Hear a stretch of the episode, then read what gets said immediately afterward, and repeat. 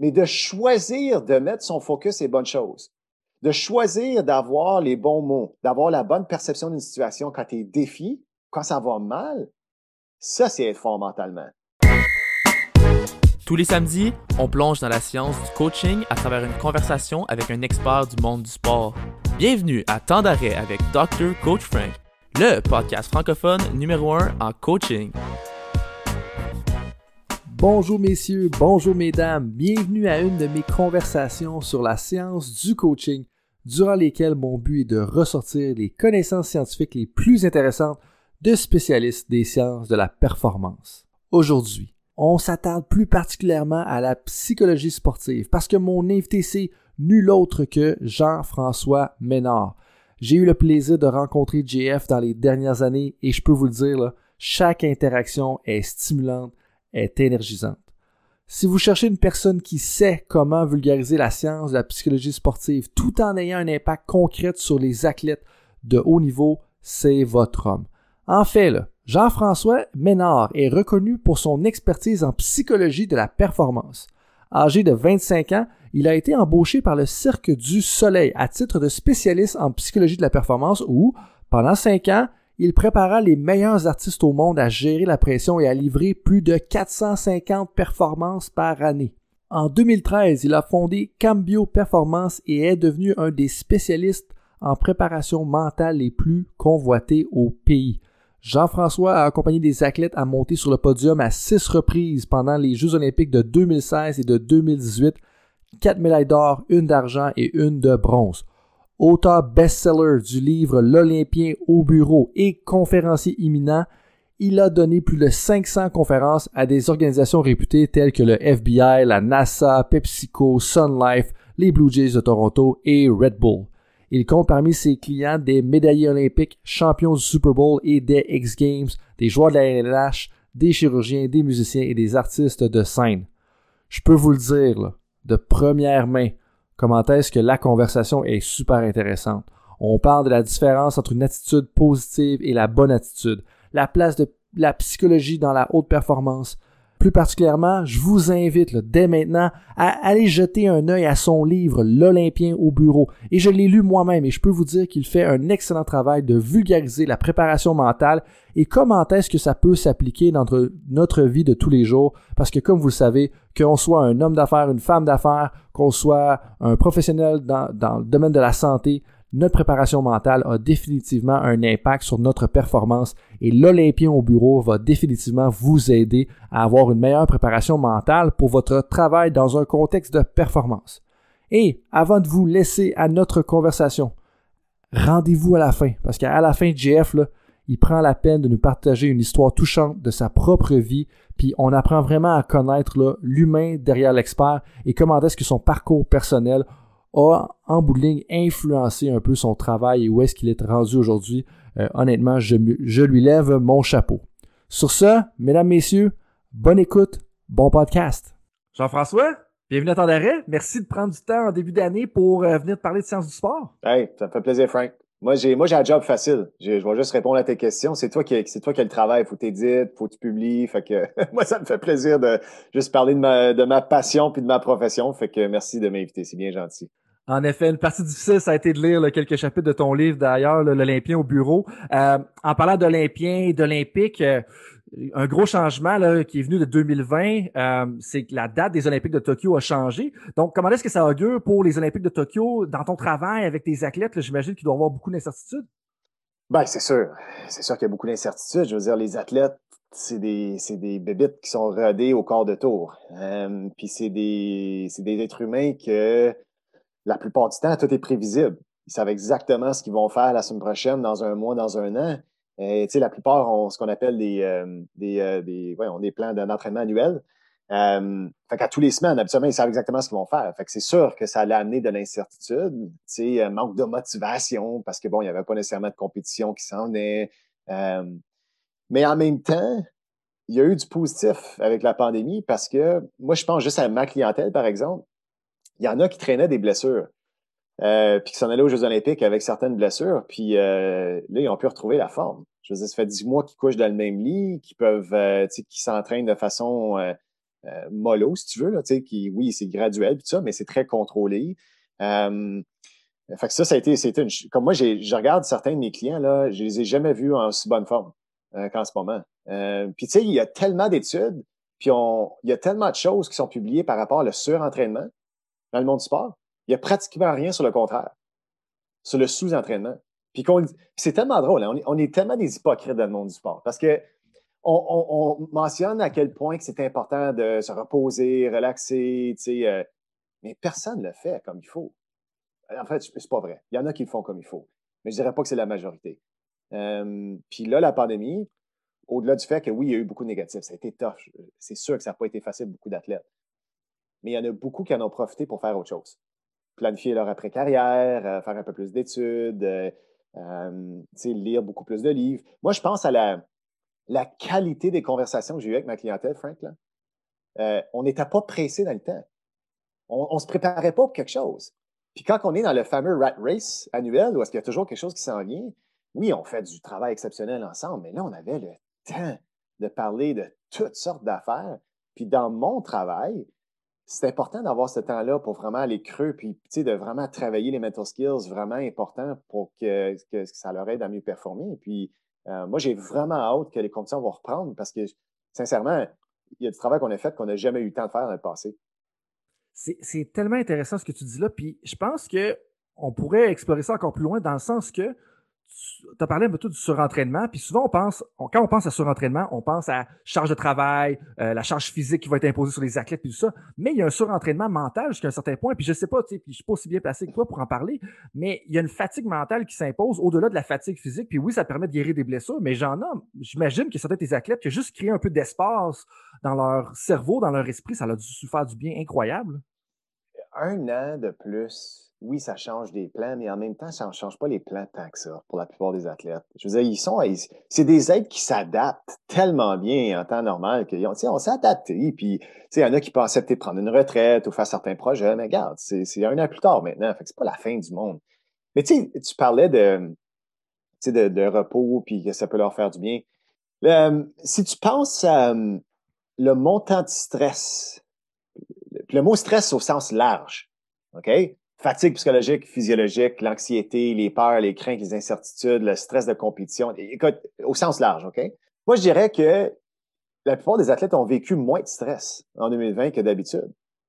Parce que de vivre des décalages horaires, de bondir sa planète en Europe, en Asie, en Amérique du Nord, retourne en Europe, retourne en Asie, euh, de coucher dans d'autres, endroits que chez vous, euh, de devoir composer avec la pression d'être la meilleure version de toi-même, à chaque deux, trois, quatre week-ends. Pour certains athlètes, c'est à tous les quelques jours. Euh, on ne sait pas à quel point que le stress négatif a un impact sur nous jusqu'au temps qu'on l'a pu. Puis oui, c'est sûr qu'ils ont vécu des choses stressantes en 2020. Ça a été différent. Tu sais, de devoir trouver des façons d'être plus motivé quand on n'a pas de compétition, tout ça. Je comprends. Mais si je compare, si on avait là à accumuler le montant de stress qu'ils ont vécu en 2020 versus une année normale, ben moi, je dirais qu'ils n'ont vécu bien moins. Beaucoup moins. Puis c'est pour ça qu'ils en sortent. Peut-être un, un petit peu mêlé, puis tout ça, mais là, ça fait, ça fait 10 mois qu'on est dans la pandémie, 10, 11 mois. On sait, là. On sait c'est quoi le style de vie là-dedans. Fait que, je te dirais, le plus difficile, c'est les premiers mois. C'est de comprendre comment on va s'organiser là-dedans. Mais là, we're over the hump, comme on dit en, en anglais. Puis, euh, c'est ça. Moi, j'ai, encore, je vais le répéter, j'ai vraiment hâte de voir ce qui va sortir de ça. Encore, je parle de ma clientèle. Je ne peux pas dire tous les athlètes. Moi, je connais juste mes clientèles vraiment bien. Mais moi, je pense qu'il y a eu beaucoup de positifs qui vont sortir de ça. Puis on va revenir à ta clientèle dans quelques secondes, mais je pense que tu as touché un point important. Puis c'est drôle, j'en parlais justement avec mon, beau-frère durant le temps des fêtes, il y a quelques semaines. Euh, souvent, on va parler du survival of the fittest. Dans le sport, je crois que c'est quand même un endroit quand même rare au niveau de la société où est-ce qu'il y a encore une certaine sélection naturelle parce que pour te rendre au top, il faut que tu sois la personne qui va performer le mieux. Mais quand on y pense, l'expression n'est pas exacte en tant que telle. Ou est-ce que, si on parle à l'évolution, à la sélection naturelle, c'est, en bout c'est une capacité d'adaptation. C'est l'espèce qui s'est le mieux adaptée qui va finir par survivre. Puis ce que j'entends un peu dans ce que tu me dis, puis je sais pas si, j'ai bien compris ce que tu dis, mais c'est que c'est les athlètes qui vont probablement mieux s'adapter au nouveau rythme de vie puis qui vont mieux s'adapter à la nouvelle horaire, qui vont justement pouvoir aller performer puis euh, striver, si on veut, aux Olympiques de Tokyo. Là. Ben, ce que tu viens d'expliquer, ça vient de M. Darwin. qui explique l'évolution de l'espèce. Puis, tu n'as pas idée le montant de fois que j'ai montré une photo dans mes conférences, dans mon coaching de Darwin qui dit cette citation-là. Puis c'est tellement vrai. Euh, puis, tu sais, c'est pas nécessairement les plus intelligents, les plus forts, les plus brillants qui survivent dans des situations comme ça. C'est ceux qui, non seulement qui arrivent à s'adapter, mais qui sont surtout curieux à savoir comment je vais m'adapter. Ils vont, ils vont vraiment plonger dans l'expérience. Puis moi, je suis un grand croyant, Frank, que la meilleure façon de gérer l'incertitude, c'est en mettant son focus sur les certitudes. Tout simplement. Tu sais, d'anticiper ce qui va arriver dans deux mois, quatre mois, six mois. En fait, en moment de pandémie, oui, mais même en moment où on ne se connaît pas en pandémie, ça sert à quoi à d'anticiper ce qui va arriver dans six mois? Sincèrement, pense le Frank, là, essaie d'imaginer où est-ce que ça va être dans six mois. Puis vraiment, clairement, là, qu'est-ce que tu vas être en train de faire, où tu vas être, avec qui tu vas parler. Tu le sais pas. Puis même si tu passes des heures et des heures à essayer d'anticiper ce qui va arriver, pense au montant de temps que tu gaspilles, d'énergie que tu gaspilles à penser à ça. Puis pour plusieurs gens, surtout dans des moments de vulnérabilité, c'est l'anxiété que ça apporte de nos vies. Mais ce qui s'en vient demain pour toi, ce qui s'en vient dans une semaine, une semaine et demie, ça, c'est assez certain, moi dire. Puis de plus en plus que tu mets ton focus là-dessus, puis tu le fais comme il faut, mais tu sais que ça a un impact sur peu importe ce qui va arriver euh, dans les prochaines semaines, prochains mois. Fait que, moi, c'était un peu ma, ma citation de présélection euh, depuis les dix derniers mois. C'est la meilleure façon de gérer l'incertitude, c'est en mettant son focus sur les certitudes.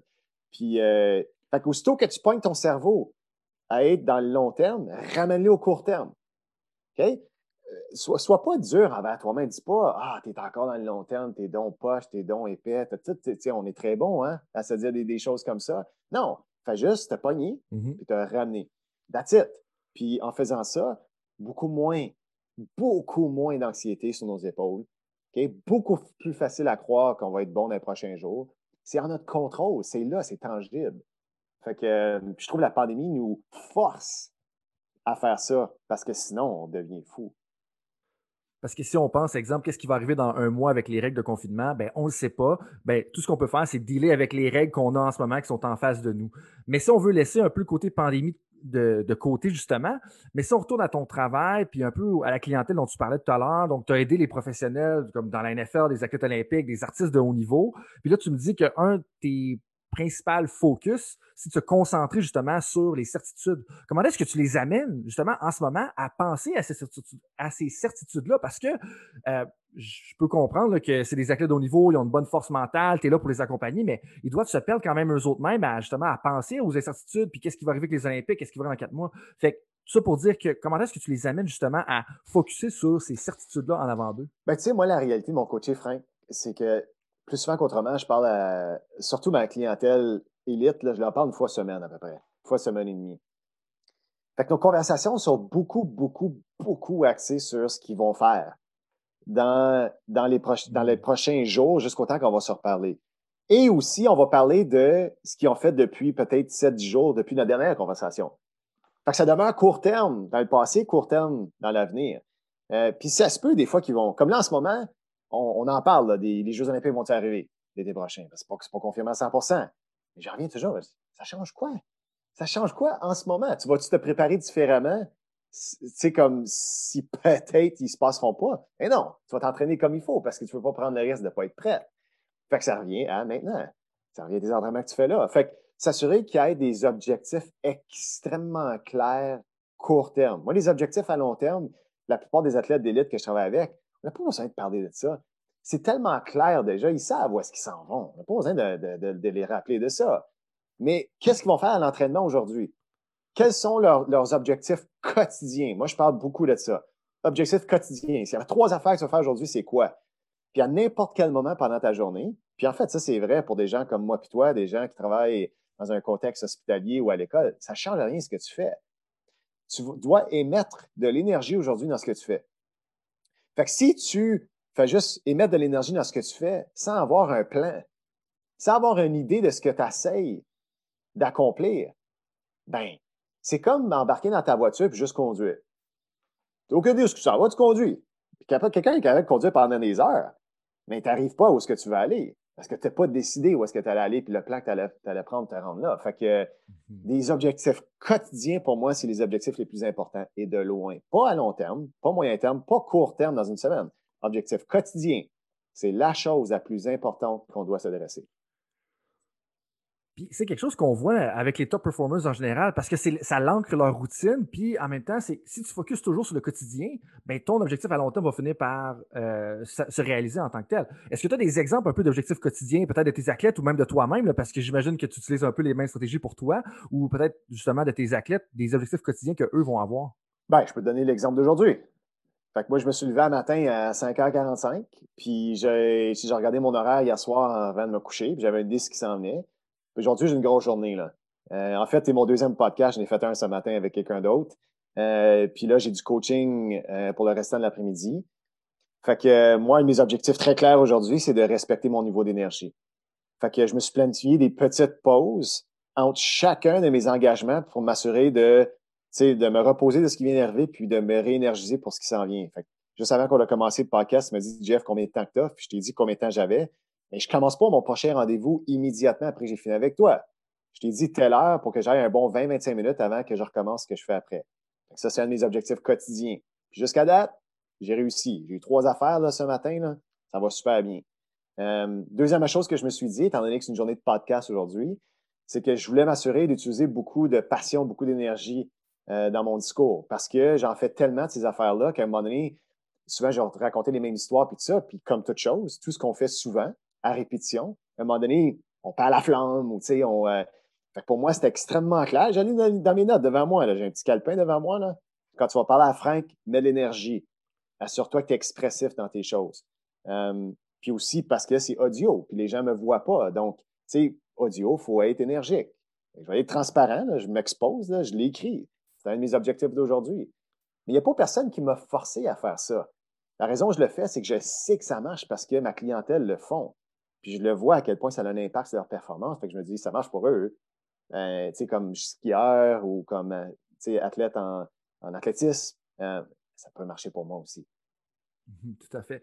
Puis, je pense que c'est super important d'avoir cette énergie-là, puis d'avoir des rappels comme ça. Puis, justement, c'est la raison pour laquelle je t'ai posé la question avant, où est-ce qu'il faut respecter l'engagement des autres?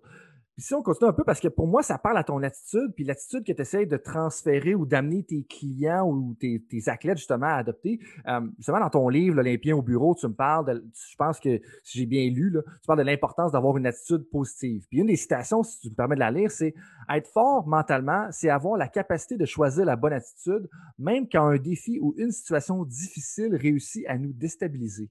Euh, puis là, tu, tu pars dans une nuance entre la bonne attitude versus l'attitude positive. Est-ce que tu peux clarifier un petit peu tout ça? Parce que pour moi, une bonne attitude, ou pour peut-être certaines personnes qui vont écouter la conversation, c'est d'avoir une attitude positive. Mais je pense que tu nuances, puis je vais peut-être ramener mon grain de sel par la suite parce que moi, j'ai ma définition d'être positif. Mais on, y retournera là-dessus après. OK. Bon, je donne un peu de contexte. Te souviens-tu du livre qui s'appelait The Secret, Le Secret, qui était publié dans les débuts des années 2000? J'en ai entendu parler, mais je ne l'ai pas lu, pour être honnête. Bon, T'es un petit peu, un petit peu jeune, toi, à ce moment-là. Euh, c'était peut-être pas euh, sur ton radar. Euh, bon, le livre de Secret a vendu des millions et des millions et des millions d'exemplaires. Puis la thématique du livre, c'est la loi d'attraction. OK? Pense à des bonnes affaires, des bonnes affaires vont t'arriver. Sois positif, tu vas avoir du succès dans ta vie.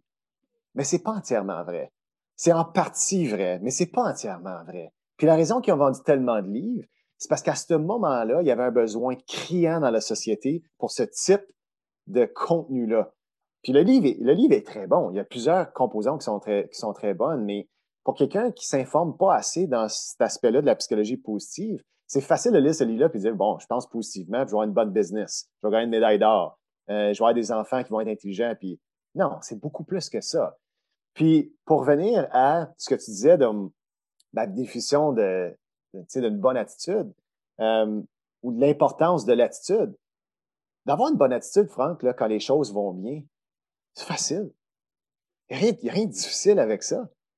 Mais de choisir de mettre son focus sur les bonnes choses, de choisir d'avoir les bons mots, d'avoir la bonne perception d'une situation quand tu es défi, quand ça va mal, ça, c'est être fort mentalement.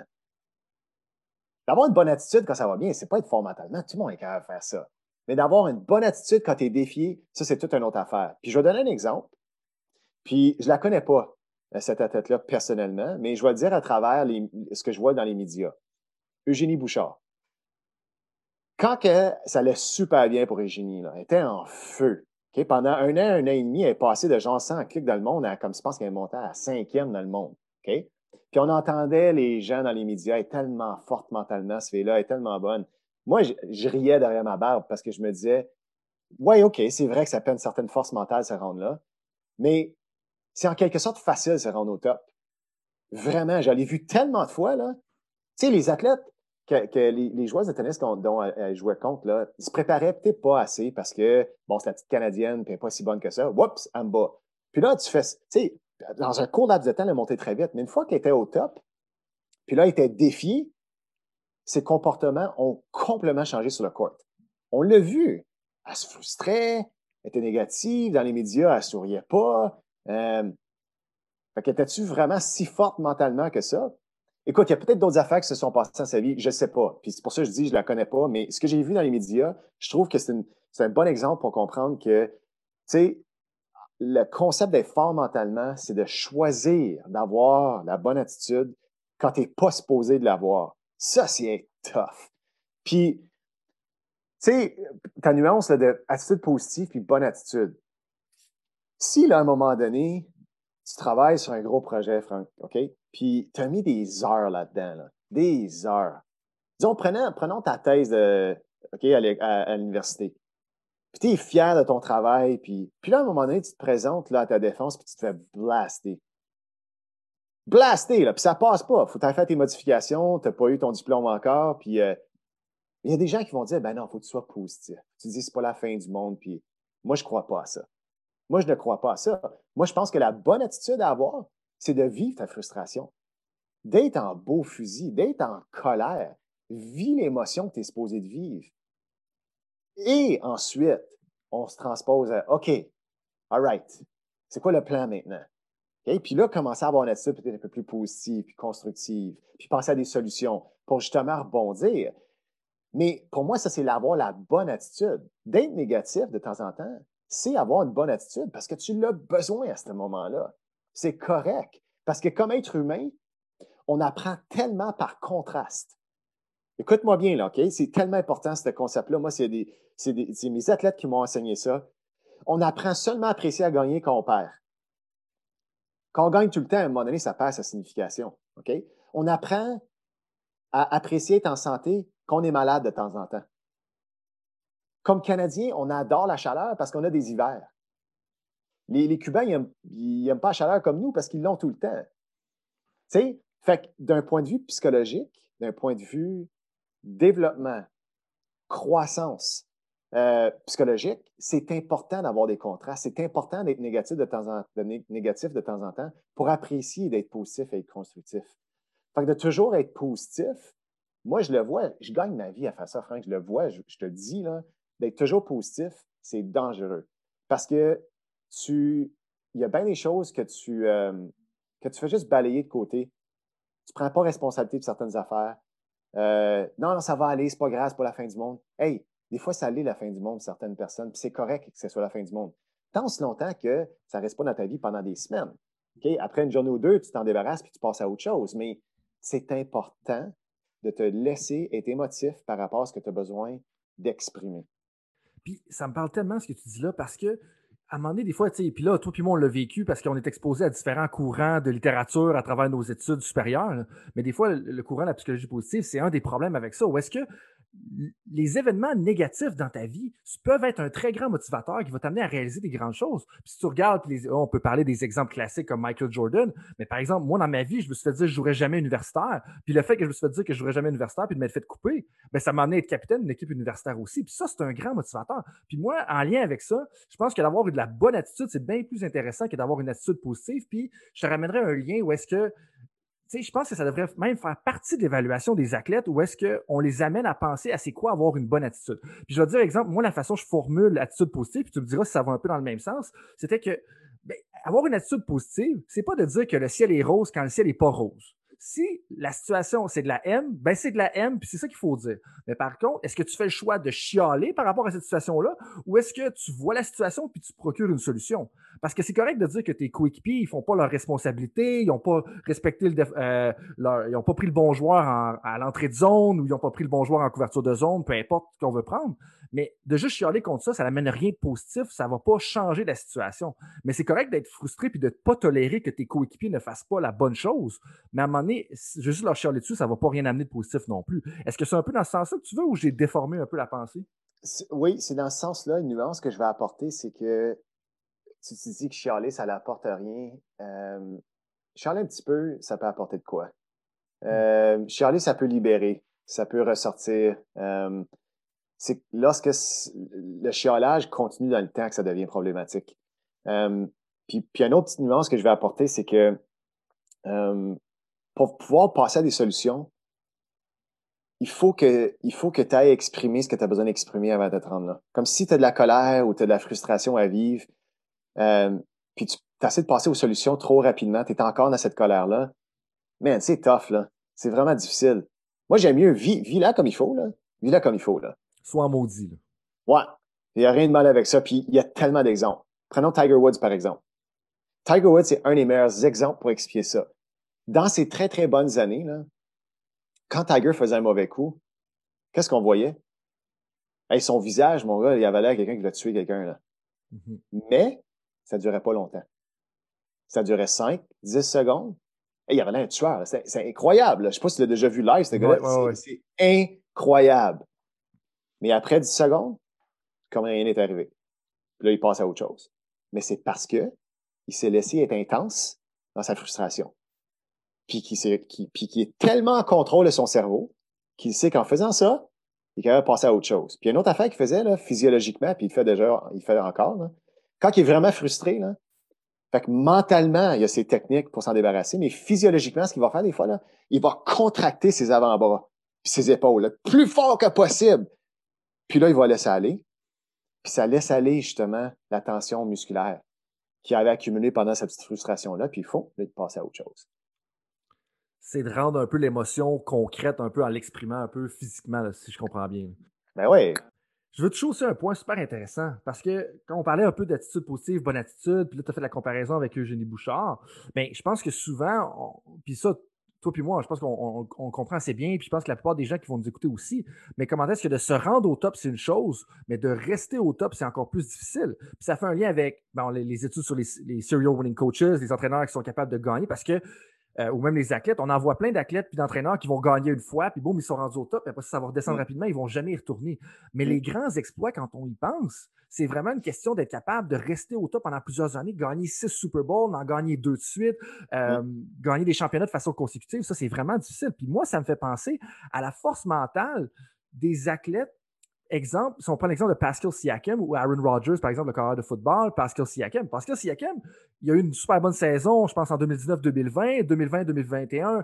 Euh, Kawhi Leonard s'en va, il s'arrive dans la bulle. Dans la bulle, il y a un peu plus de difficultés, encore plus en série. Mais c'est là de savoir et de se préparer en fonction que les autres équipes se préparent contre toi et tu es le top dog sur le terrain. C'est pas la même chose que quand tu es le deuxième puis tu es le 1B si on veut. Euh, puis même affaire avec Aaron Rodgers. Ce que Aaron Rodgers est capable d'accomplir cette année dans la NFL, c'est incroyable parce que toutes les équipes se préparent en savant qu'il va essayer de faire des passes de 30 verges et plus, puis il est quand même mm. capable de les compléter. Puis ça, c'est une histoire différente. Puis c'est quoi un peu, ben, il n'y a peut-être pas le secret, là, parce que je ne veux pas faire un, un, lien nécessairement avec le livre que tu as mentionné tout à l'heure, mais peut-être le secret, justement, ou qu'est-ce qu'on peut faire pour aider les athlètes comme entraîneur ou comme préparateur mental pour être capable de performer quand on sait que les autres, là, ils se préparent contre nous en bout de ligne, c'est un compliment aussi d'un certain sens parce que ça veut dire que, hey, on fait sûrement quelque chose de bien, qu'on soit reconnu. Parce que, mais ça devient aussi un grand défi parce que euh, là, on n'est plus juste un afterthought, un peu comme tu mentionnais avec l'exemple de, Eugénie Bouchard. Oui. Là, tu en poses une bonne, puis on pourrait en parler pendant longtemps. Euh, ouais, mais là, on n'a pas trois heures. OK.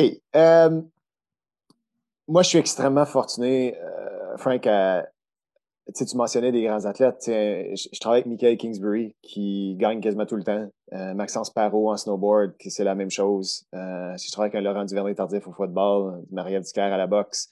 Euh, j'en passe, Scott Moore, Tassa Virtue et patineur artistique.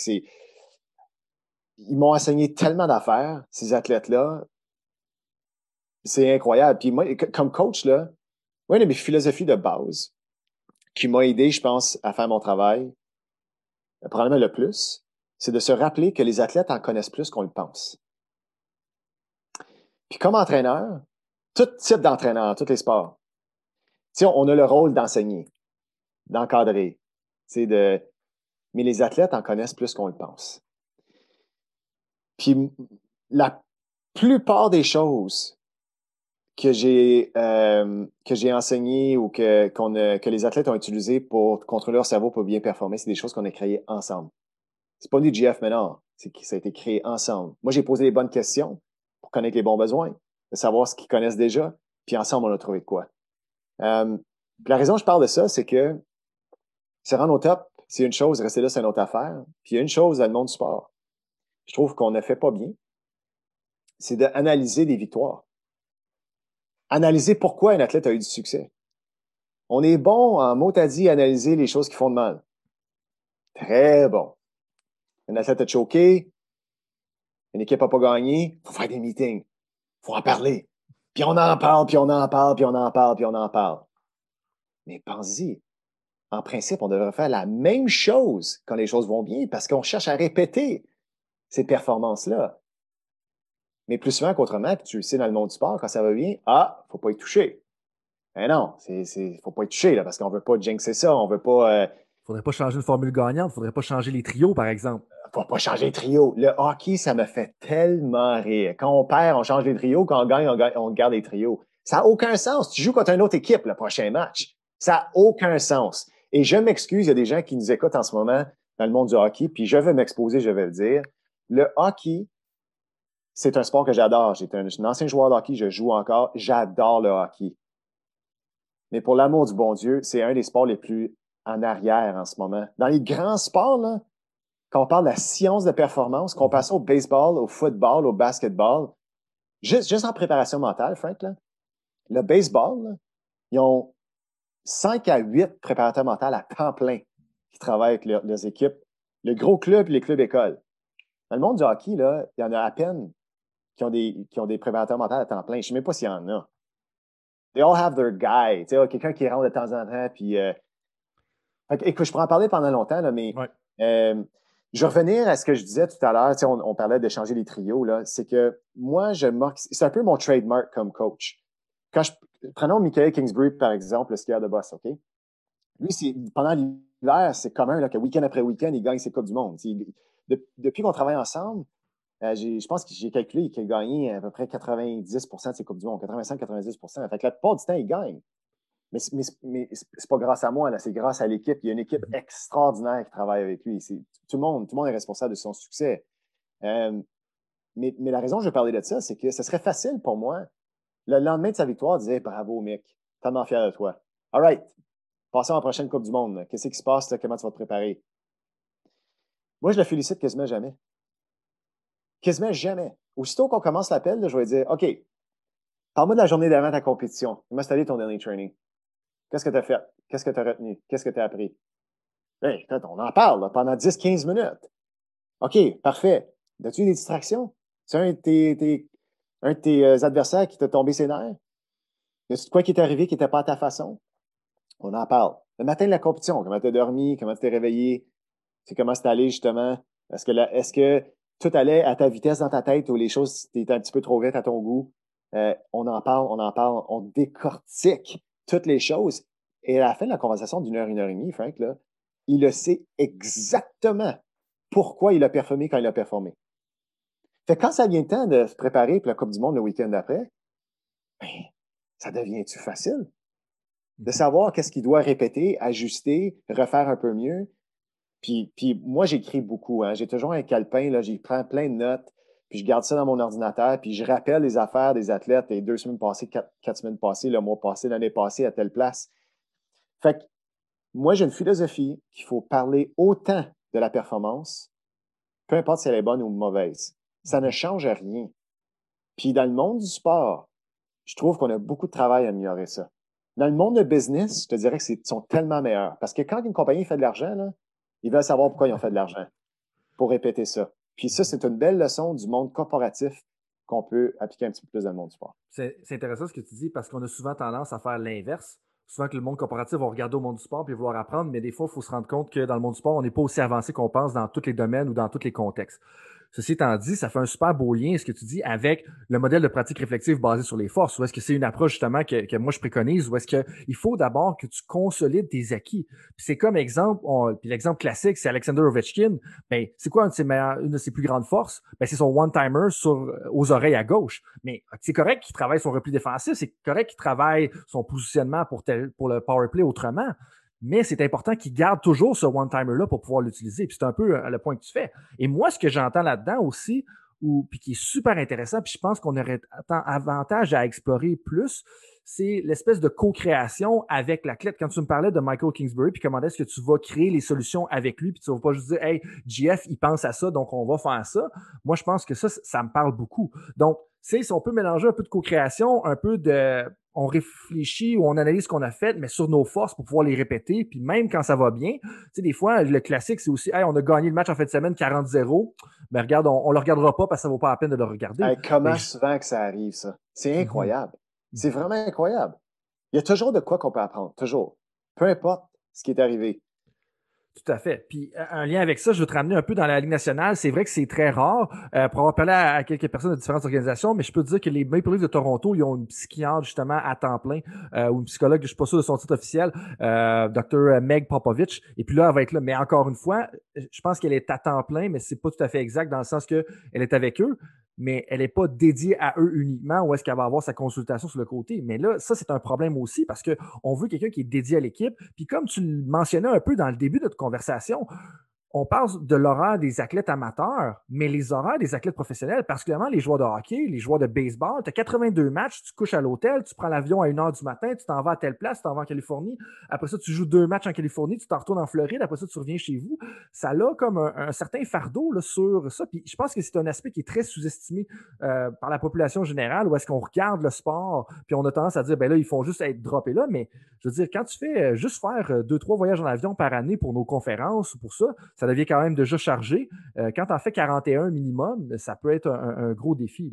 je, te je, te confirme que c'est un défi parce que moi, j'en donne 50-60 par année. Puis la pandémie a été une bonne affaire pour ça parce que j'ai tout fait ça de chez moi. On voyage beaucoup moins, là, justement. Puis, ah, puis justement, tu as travaillé plus de chez vous, puis je veux faire un lien. Euh, dans la dernière conversation qu'on avait eue, je sais pas si tu te rappelles, c'était juste en préparation pour Time Out qui a eu lieu euh, le 20 juin cette année. Euh, on parlait un petit peu de, ton travail, on a parlé l'exemple de Derek Drouin que tu mentionnais, que, duquel tu as parlé justement durant ta présentation. Mais moi, la fois que j'admire, c'est ton de, de toi, c'est ton habileté à justement aider des professionnels de haut niveau donc de livrer la marchandise tout en te basant sur la science, mais en étant capable de vulgariser un peu le tout. Puis on a vu ça lors euh, de Time Out 2020, donc je te lève mon chapeau pour ça. Mais où est-ce que je veux en venir avec ça? Tu me disais que tu étais particulièrement chez vous durant la pandémie, tu as pris une petite pause durant les fêtes, donc tu es un homme qui fait beaucoup de lectures, si j'ai bien compris, de lecture de psychologie, euh, euh, la science, la psychologie.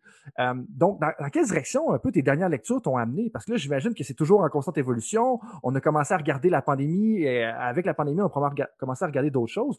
Donc, dans quelle direction t'ont amené justement tes dernières lectures scientifiques?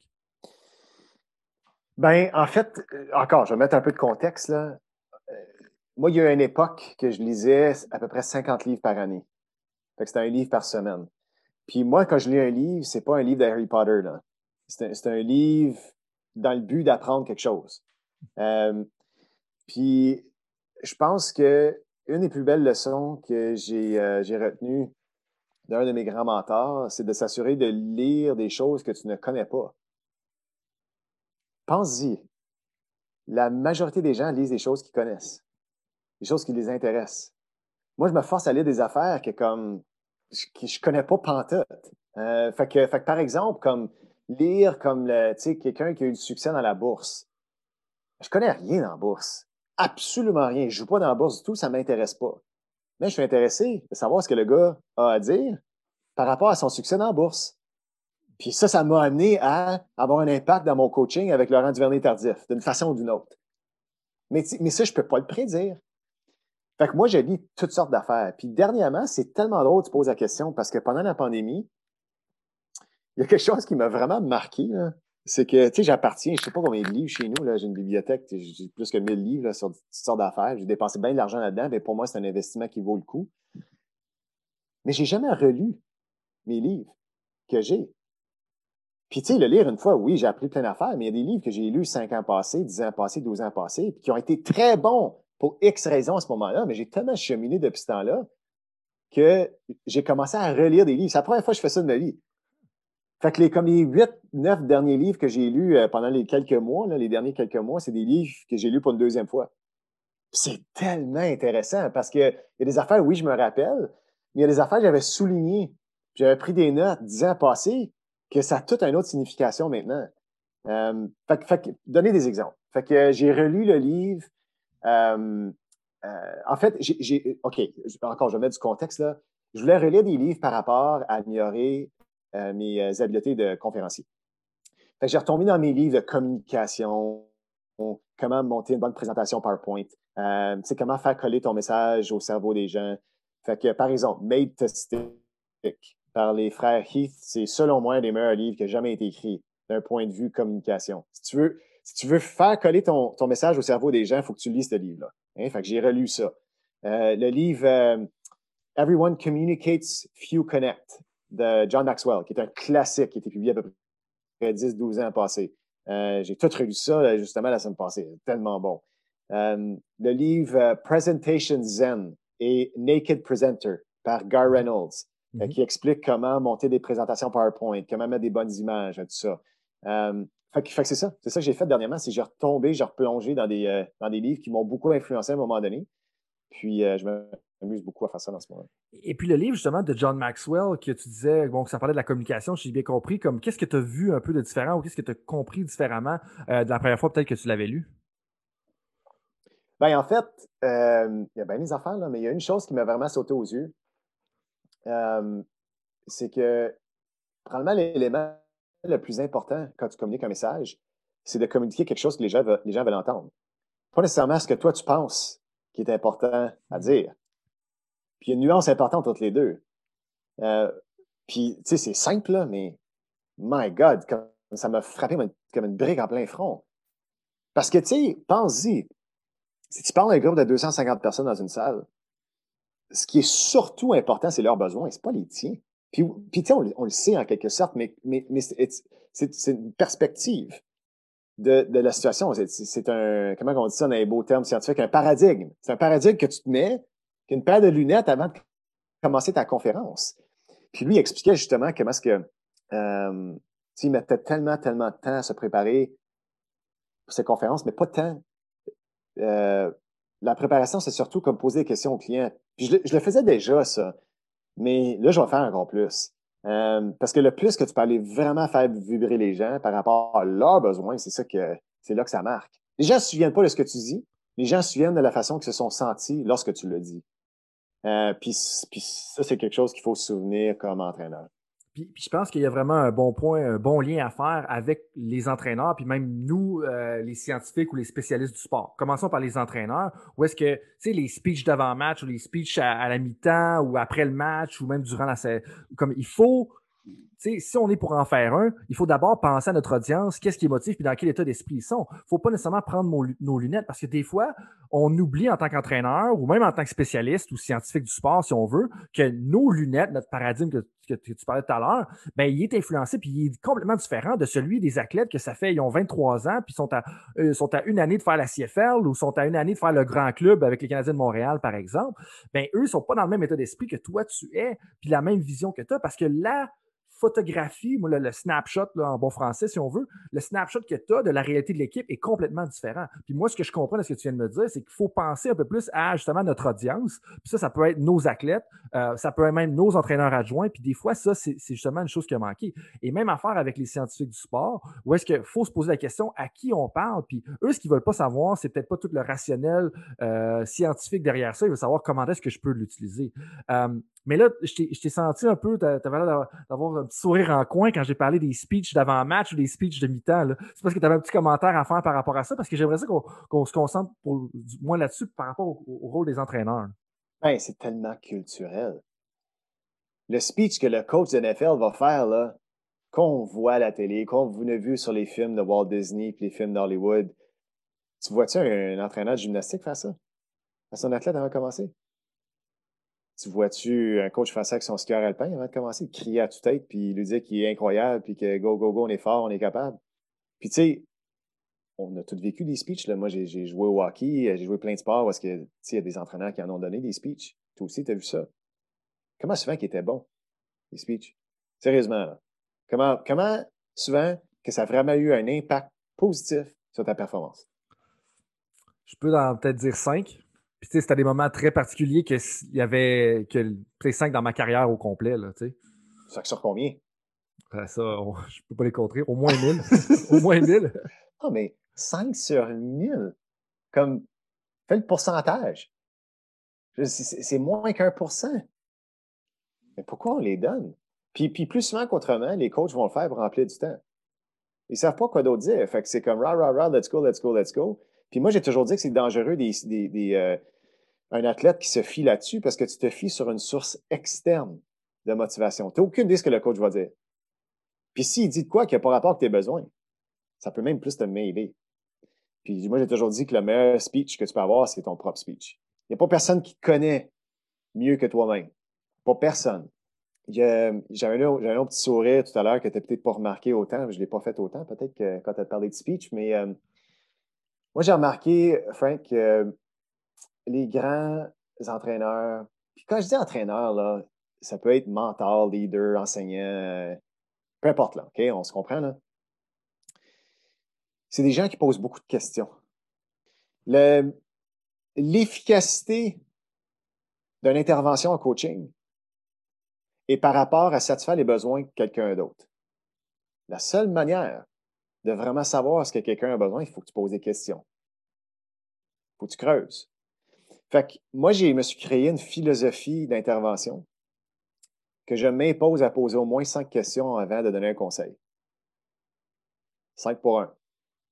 Parce qu'on est tellement bon comme coach de donner des conseils, puis de comme dire quoi faire, puis on est vite à vouloir aider, puis euh, cinq pour un. Pose au moins cinq questions avant que tu dises de quoi. Puis plus souvent qu'autrement, ce que tu vas dire, évidemment, a été influencé par les réponses que tu as reçues de ces cinq questions-là et par le fait même, tu respectes beaucoup plus le besoin de la personne devant toi ou du groupe devant toi. Ça fait un lien incroyable avec justement ce que tu parlais au niveau de la communication, puis livrer un message, parce qu'il faut bien comprendre notre audience.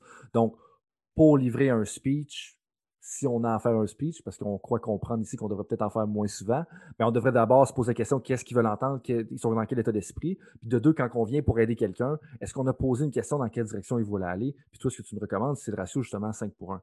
Mais là, c'est intéressant que tu parles de questions parce que je vais approcher un peu la problématique des questions d'un angle différent.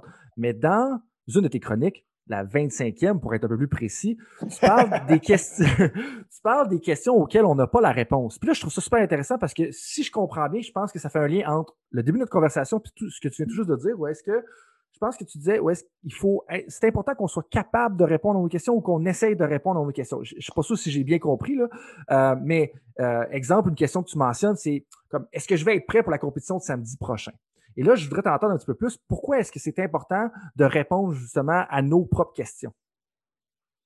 Ben, en fait, je l'ai très bien expliqué dans la petite capsule. Tu l'as sûrement. C'est en anglais, c'est pour ça. ouais, puis tu, tu l'écoutais peut-être avec tes enfants autour de toi, tu étais distrait. Fait que je te, je te, je te pardonne, tu comprends. non, je te taquine. ce que j'explique, c'est que pense à la signification, Frank, d'une question. On pose une question lorsqu'on cherche une réponse. Je donne un exemple par rapport. Puis je pense que j'ai donné cet exemple-là dans cette capsule-là. Si tu es au centre d'achat, OK? Puis ton besoin, c'est que tu as besoin de la salle de toilette. C'est la première fois que tu vas à ce centre d'achat-là, tu ne sais pas sont où les toilettes. Tu as un besoin. Alors, tu vas poser la question à quelqu'un autour de toi, à savoir, est où la toilette pour satisfaire ton besoin? Puis là, tu vois quelqu'un qui marche à côté de toi, et tu dis, ah, excuse-moi, euh, excuse-moi de te déranger. Euh, c'est sûr, est où la toilette? Point d'interrogation. Puis toi, tu cherches réponse à ta question. Mais la personne, c'est la première fois qu'elle est au centre d'achat aussi, puis elle sait pas où. Elle sait pas, puis tu es encore mêlé. Et là, tu n'as pas satisfait ton besoin. Jusqu'au temps que quelqu'un te dise, ouais, là-bas, tu sais, juste marche en avant, tourne à droite, la, toilette est là. Parfait. Tu as une réponse à ton problème. Fait que la plupart du dialogue interne qu'on a qui va nous mêler, qui va nous rendre euh, vraiment nerveux ou nerveuses, qui va créer beaucoup d'anxiété ou des craintes? C'est souvent des questions qu'on se pose puis qu'on n'offre pas de réponse. C'est pour ça que notre cerveau reste mêlé. Je vais être assez bon en fin de semaine? Je dois être à la hauteur? Mon coach, va-tu aimer? Si je performe pas bien, mon commentaire va-tu continuer à, me supporter? Qu'est-ce qu'ils vont dire ces réseaux sociaux si je performe pas à la hauteur? Et ça part en rafale. Parce que plus souvent qu'autrement, quand on n'arrête pas la séquence de questions, les questions s'enfilent. Puis savais-tu que au niveau des, euh, des, paroles négatives dans notre tête, euh, si je te demandais comment souvent tu étais négatif depuis les cinq dernières minutes, puis tu me dis, euh, je sais pas moi, trois, habituellement, c'est multiplié par sept. Parce que ça, c'est ce que tu te rappelles, tu es conscient, mais de façon inconsciente, il y a beaucoup de négativistes qu'on n'est même pas conscient. Fait que les, poser des questions, c'est la même chose. Fait que moi, je challenge toujours ma clientèle que lorsqu'ils ont une question, lorsqu'ils se posent une question dans leur tête, assure-toi de te donner des réponses. Même si c'est pas la meilleure réponse possible, donne-toi des réponses, il faut t'arrêter la séquence. Je vais être assez bon en fin de semaine. Ben, tu sais quoi, je me suis beaucoup préparé depuis la dernière semaine. Fait que je pense que oui. Ouais, mais attends une seconde, c'est parce que là, tu t'envoies un tournoi, puis tel adversaire va être là, là. Il est bon en maudit, là. T'es sûr que tu vas être assez bon. Point d'interrogation. Ça vaut, est de même, hein? Ben, je pense que oui, là, parce que avec l'entraîneur, on a passé un bon plan, puis je me sens bien, puis j'ai hâte d'y aller. Ouais, mais t'es sûr, là, parce que si jamais tu performes pas bien, tu vois la nuance, là? Mais imagine si tu n'offres pas des réponses régulièrement à tes questions.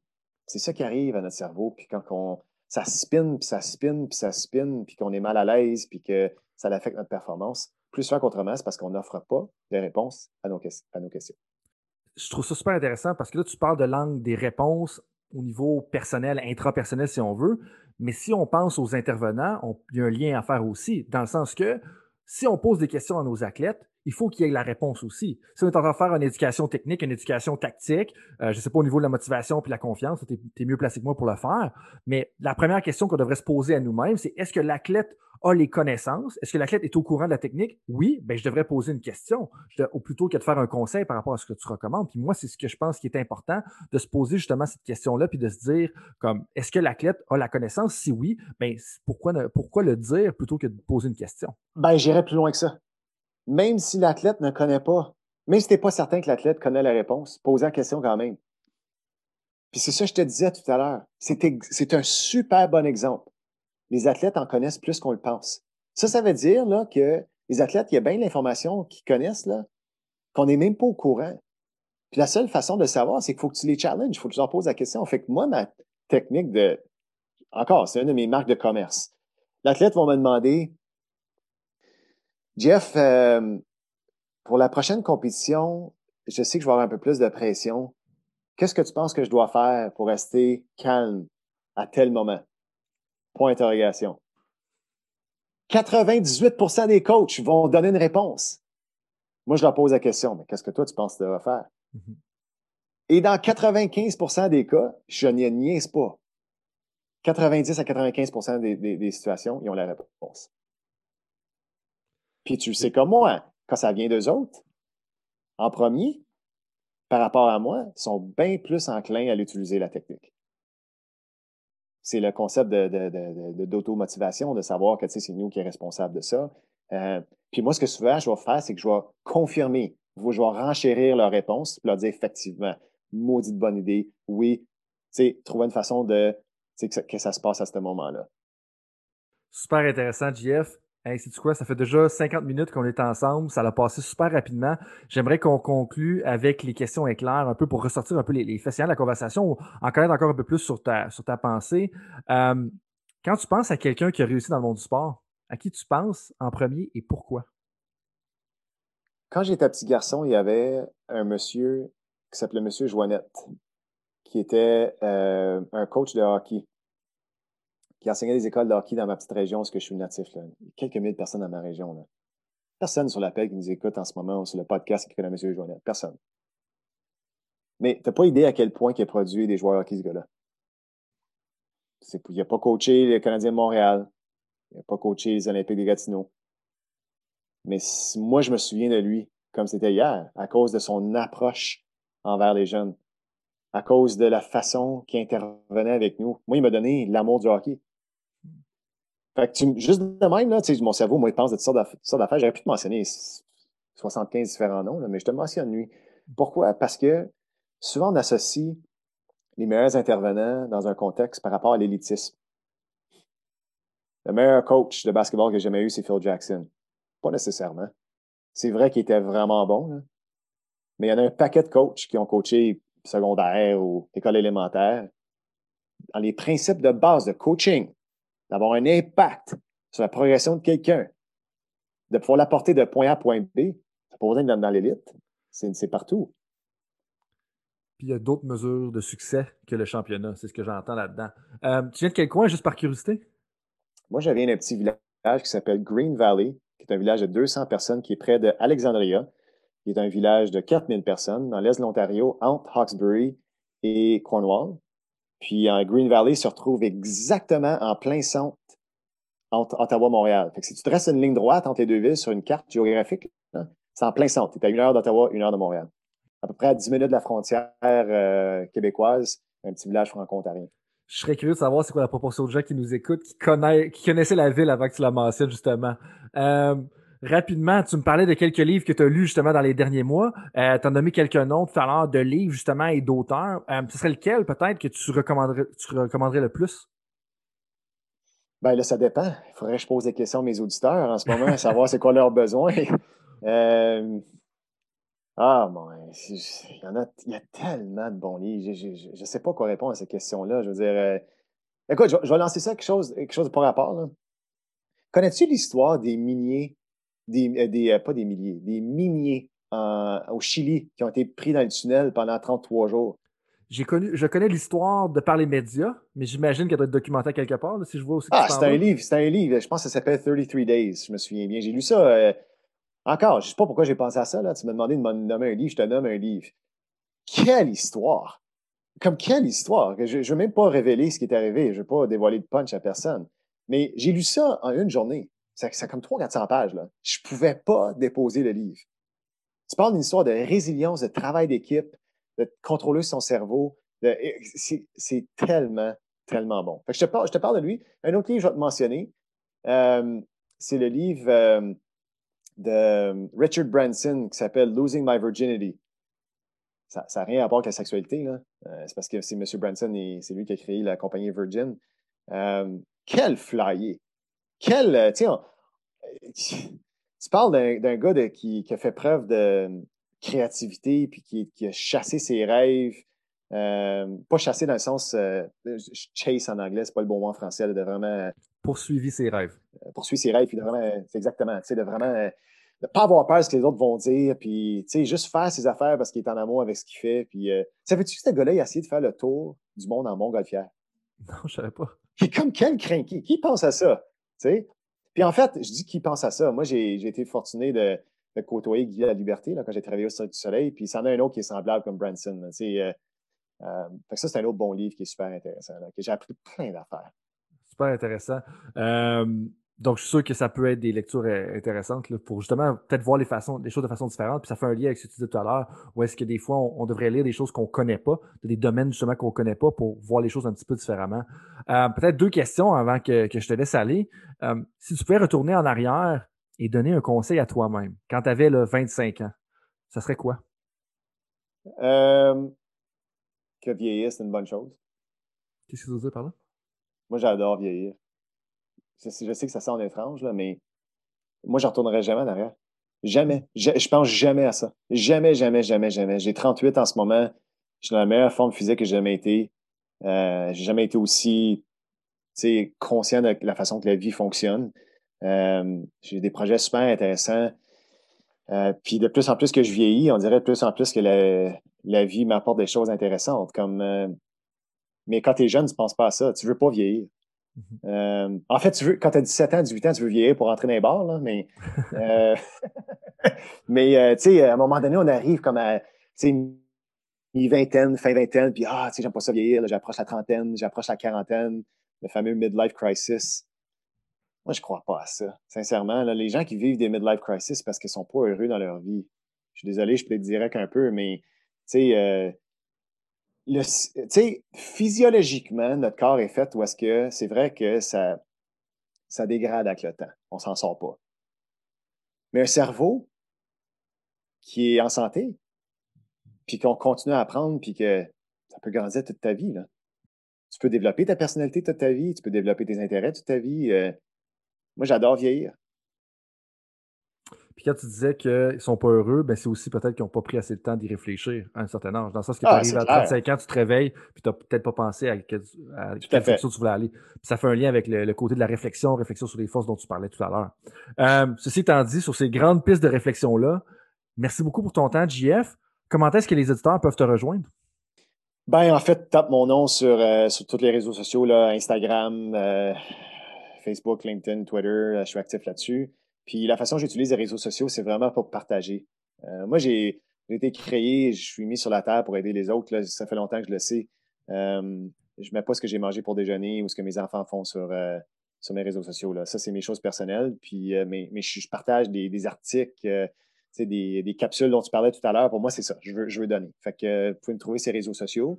Puis sinon, il y a mon site web de ma compagnie qui s'appelle cambioperformance.com.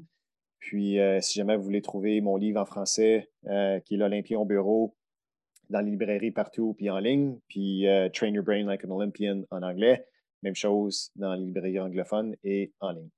Puis si je peux euh, justement supporter un peu ce que tu viens de dire, là, euh, pour moi, euh, qui est déjà quand même conscient avec quelques concepts que tu touches dans ton livre, mais j'en, j'ai lu deux chapitres dans les derniers jours, et puis c'est super intéressant, c'est super bien vulgarisé avec plein d'exemples différents, des concepts que moi-même j'avais le besoin de révisiter puis de me faire expliquer différemment.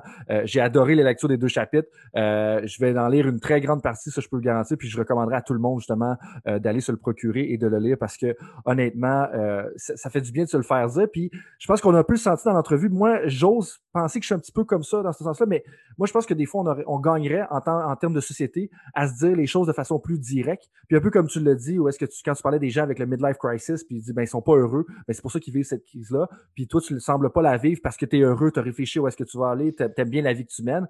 Mais ben, je pense que tu le fais de, de belle façon dans l'Olympia au bureau, du moins dans les deux chapitres que j'ai lus. Euh, puis je pense que c'est important des fois de se faire dire directement ou de se faire poser des questions directement euh, parce que ça nous amène à réfléchir. Puis il vaut mieux se les faire poser directement là que d'attendre peut-être 5, 6, 7, 8 ans puis de se réveiller puis de ne pas être satisfait. Fait que... Je suis d'accord. Puis si je peux me permettre, je prends une dernière minute pour raconter une petite anecdote qui met un contexte aussi à, expliquer pourquoi je suis comme je suis. C'est comme tout le monde a une histoire, Franck.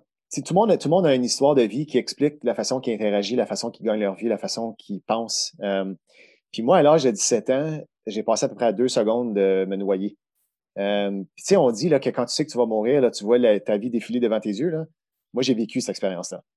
J'étais un voyage de rafting, je me suis fait propulser du bateau, j'étais poigné en dessous du bateau, l'eau me rentrait par la bouche, puis à un moment donné, euh, c'est vraiment, vraiment étrange. Dans à peu près deux secondes de temps, j'ai visualisé ma vie de l'âge de 4 ans à 17 ans. Puis c'était clair, là. Plein de détails en deux secondes. Puis là, tout d'un coup, j'ai vu de la lumière. Puis moi, à l'époque, qui venais d'une famille catholique, dans ma tête, je suis rendu au ciel, c'est fini. Mais c'était les rayons de soleil, puis j'ai flotté à la surface finalement, puis que j'ai survécu. Mais quand tu passes proche de la mort comme ça, là, puis étrangement, l'année d'après, j'ai mon cousin que j'admirais énormément, on était très, très proches, qui malheureusement s'est enlevé la vie. Euh, j'ai des frissons d'en parler, j'ai de la difficulté encore d'en parler, mais ça a shapé ma vie. Comme c'est, j'espère personne vit ces expériences-là, mais en même temps, je suis content que je les ai vécues. C'est, bizarre comme message, là, mais je sais que je ne vois pas la vie euh, pareille à cause de ça. Euh, puis il y, a un dicton qui dit euh, Tout le monde a deux vies, puis on commence à vivre la deuxième une fois qu'on se rend compte qu'on a juste une. Mais moi, je le comprends, ça. Vraiment. Puis ça fait qu'il y a bien des affaires qui qui peut-être qui dérange les gens en général, que moi, ça passe dix pieds par-dessus ma tête. Comme, sais, je pense qu'une de mes plus grandes forces comme être humain, c'est que je suis capable de déterminer ce qui vaut mon temps et mon énergie vraiment. Ça sonne peut-être égoïste un peu, là, mais en même temps, il y a tellement d'affaires qu'on ne contrôle pas, puis il y a tellement de choses que, comme, que ça ne mérite pas notre, notre, notre, énergie psychologique, puis qu'on reste pogné dans des affaires pour rien. Euh, puis tout récemment, à peu près cinq ans passés, j'ai eu une nouvelle que je suis porteur d'un gène ça, ça fait juste à peu près un an, j'en parle. Je suis porteur d'un gène très, très rare qui peut amener des complications au niveau de mon cœur. Euh, puis c'est tellement rare qu'encore, on ne sait même pas ce qui le déclenche. heureusement, mon père est porteur du gène, puis est encore vivant, puis est en, bonne santé. Fait que j'ai espoir que ça ne m'affectera pas, mais ça peut aussi m'affecter, puis je pourrais mourir dans 10 minutes. on ne sait pas. Euh, ou avoir des palpitations assez intenses. Fait que, quand tu as des affaires de même qui t'arrivent, je sais pas si toi, tu as vécu des choses semblables ou tu as des gens dans ton entourage qui ont eu le cancer, puis qui ont survécu, puis euh, ils sont pas pareils après. On voit la vie d'une autre façon. Puis euh, je pense que ça m'aide beaucoup à faire mon travail. parce qu'évidemment, ça me permet de bien enseigner certains concepts par rapport à qu'est-ce qui vaut ton énergie ou non, qu'est-ce que devrait te déranger ou non. Euh, ça me permet d'être un bon papa, je pense, avec mes enfants. Ça me donne une autre perspective. fait que c'est ça. Je vais juste finir avec ça parce que, tu sais, on ne connaît pas l'histoire des gens, puis des fois, on ne sait pas pourquoi quelqu'un est arrivé à faire de quoi, puis c'est juste dernièrement que j'en parle un petit peu plus, puis je suis à l'aise d'en parler maintenant, mais ça a été, euh, ça n'a pas été facile de vivre ça. Puis encore, on parlait de choses négatives, tu l'as mentionné tout à l'heure, des choses négatives, des fois qui nous arrivent, ça a un impact positif. Ben, je suis content d'être porteur de ce gène-là, puis je suis content que je suis presque mort parce que ça me sert tellement maintenant. Euh, d'un, c'est touchant un peu ce que tu viens de partager là, c'est incroyable jusqu'à un certain point. Euh, ça fait un témoignage aussi à ton attitude positive ou ta bonne attitude que tu adoptes. Euh, bravo pour ça. Puis honnêtement, comme toute félicitations pour ta carrière aussi. je pense que c'est une bonne leçon à retenir. Puis ce ton là je pense que tu sais, comme on a deux vies, puis tu en as une quand tu quand tu réalises que tu en as ta deuxième commence quand tu réalises que tu n'en as seulement qu'une. Euh, ça parle beaucoup. Puis peut-être que la chance que tu as eue, c'est que tu l'as réalisé peut-être plus tôt que la majorité des gens, justement, ça, euh, de par les événements que tu as vécus. Euh, merci d'avoir réservé du temps et de l'énergie pour nous. je suis content que tu aies décidé ça. merci de ta présence aujourd'hui. Est-ce que tu as un mot de la fin pour l'histoire? Parce que sinon, moi, je dirais merci beaucoup de ta contribution. C'est super intéressant. Puis je suis sûr que ça va faire réfléchir les gens de la bonne façon. Ben, la dernière chose que je dirais, c'est merci à toi, euh, Frank, parce que euh, c'est toi qui crée le véhicule euh, pour propager mon expertise, mon expérience. Puis c'est grâce à des gens comme toi que j'ai l'occasion de, partager ma passion. Fait que, puis ça me fait toujours un énorme plaisir de le faire. Puis si je peux juste toucher une personne, vraiment, je suis sérieux, si je peux juste toucher une personne avec ce podcast-là, mais pour moi, c'est une réussite. Ben, merci beaucoup, Jeff, pour ton temps.